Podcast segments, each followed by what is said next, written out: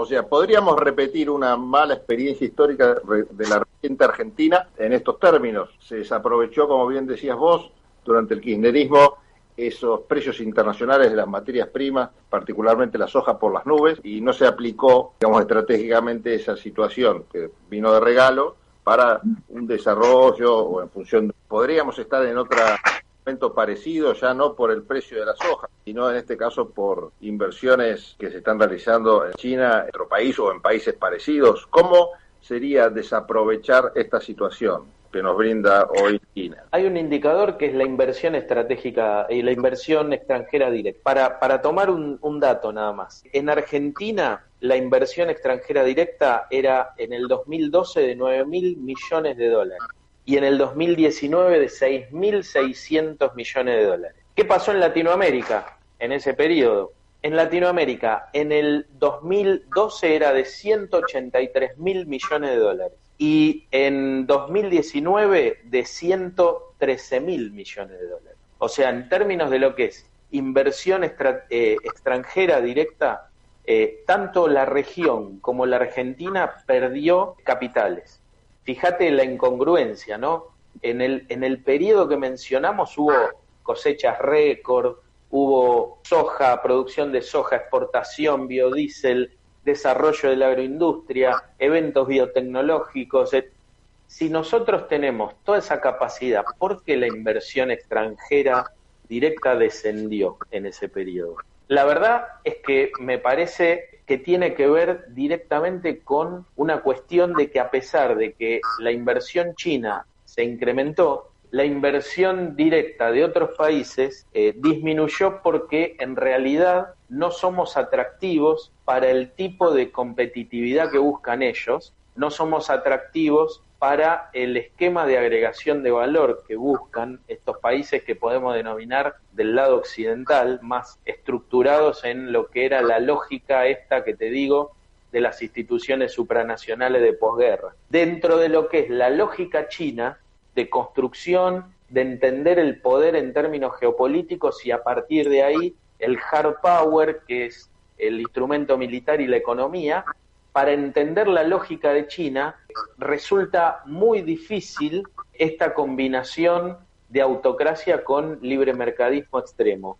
Y Argentina, a pesar de, tener todas estas condiciones y estas potencialidades, al no tener un plan integral y un, y un esquema sostenible eh, transmitido por el gobierno no resulta atractivo para esa lógica de pensamiento más occidental. Sí resulta atractivo en términos eh, de lo que es lo que Estados Unidos y algunas otras potencias denominaron la diplomacia de la billetera que, que lleva adelante China. A China no le importa si vos sos el más corrupto del mundo a China lo que le importa es obtener su rentabilidad. Y su rentabilidad no pasa solo por lo numérico, pasa por lo geopolítico. Estas organizaciones internacionales de posguerra, que entendían este, el mercado así, ¿no? Con el capitalismo contra anticapitalismo y no tenía otra razón de ser, también les exigían a los países, en realidad respondiendo a los intereses de, de las potencias occidentales, les exigían ciertas, ciertas condiciones para venir a invertir, ¿no? Esto es flexibilización laboral, impuestos bajos, que hicieran la vista gorda con la contaminación ambiental, lo sabemos de memoria, de hecho la Argentina tuvo distintos periodos, algunos en los que se bajó más los calzoncillos, otros en los que ponía algún pero,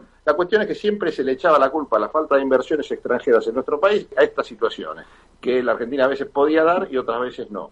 En el caso de las potencias, como podría ser China, Vos decís que por ahí le hacen la vista gorda a temas que tienen que ver con la corrupción. Yo no creo que el sector tradicional del capitalismo se preocupara demasiado por esto, más allá de que le generaría algún inconveniente no saber cómo manejarlo. Pero más allá de esto, China le hace la, vista gorda a algunas cuestiones. Eh, ¿Por qué vendría China en un país donde los costos laborales igual son altos? Hay otros condimentos que estudia la, estrategia china que Occidente no, entonces. Eh, sí, mira, Respecto de lo primero que decías, hay determinados costos indirectos que los, las empresas o las corporaciones que podemos denominar del lado occidental, por ejemplo, yo no escuché todavía corporaciones chinas hablar de compliance y sin embargo las corporaciones norteamericanas, anglo-norteamericanas, alemanas, etcétera, tienen un costo adicional en cuanto a lo que es la implementación del compliance y y de lo que son el compliance es la política de integridad que está vinculada entre los organismos gubernamentales y las empresas, donde vos tenés que habilitar canales de denuncia, tenés que tener toda una política de integridad, tenés que tener a tus trabajadores capacitados, tenés que tener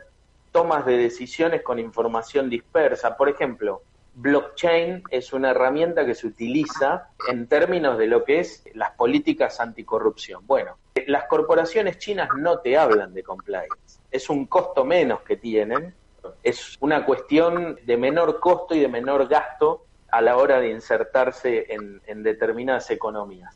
Tienen el adicional, que esto es lo que me preguntabas al, al final, que lo que buscan es en algún punto de apropiarse políticamente y estructuralmente de recursos naturales. A ver, la base que está en el sur, la base de China que está en el sur, no tiene solamente un componente en términos de investigación científica, sino que también tiene un componente en cuanto a lo que es el estudio de, los recursos que están alrededor, la apropiación de los ríos, del flujo de agua, por eso eh, el tratado para construir las represas en, Santa Cruz, todas esas cuestiones vinculadas a no solamente la utilización, sino la apropiación de recursos naturales. Eh, las corporaciones occidentales tienen costos adicionales en cuanto a lo que la, nueva economía institucional hablaría del costo de los contratos que, existen en el medio.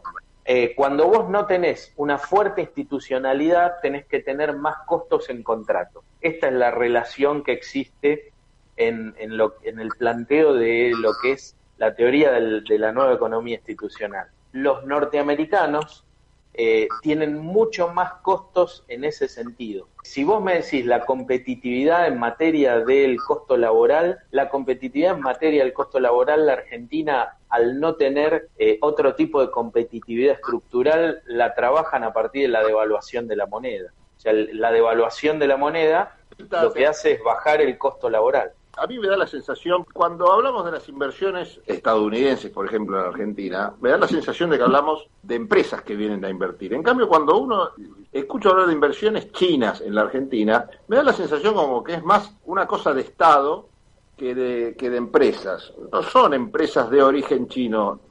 Me imagino al Estado ahí bien presente. ¿Es una sensación mía o es así? No, es así. De hecho, Vos tenés que Estados Unidos es un país que política y económicamente está controlado por determinadas corporaciones. Vos tenés los dos partidos más importantes de, la política norteamericana que representan determinados intereses. Sus miembros eh, muchas veces representan, por ejemplo, el conglomerado de, Texas, de el petróleo, y representan intereses geoestratégicos, geoeconómicos de corporación.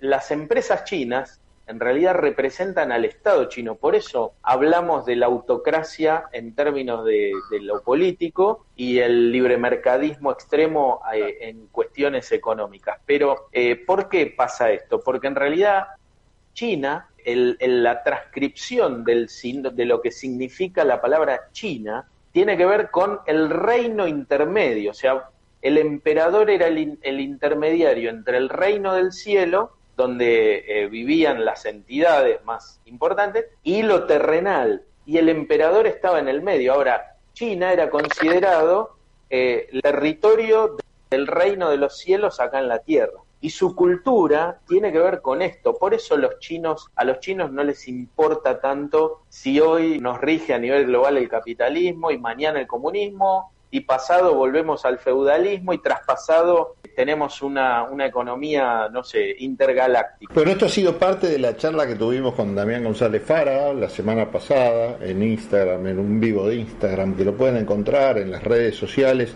en tendencias, si siguen en arroba tendencias en Instagram este programa, o en arroba Pablo S. Galeano, Pablos en plural sería Galeano Eh, van a tener la entrevista mm, completa, de la cual, bueno, está faltando el final, pero quedó claro un poco y una síntesis de lo que fue, una síntesis larga, ¿no? De lo que fue esta larga charla y muy interesante también con Damián González Fara. Nosotros seguimos en tendencias.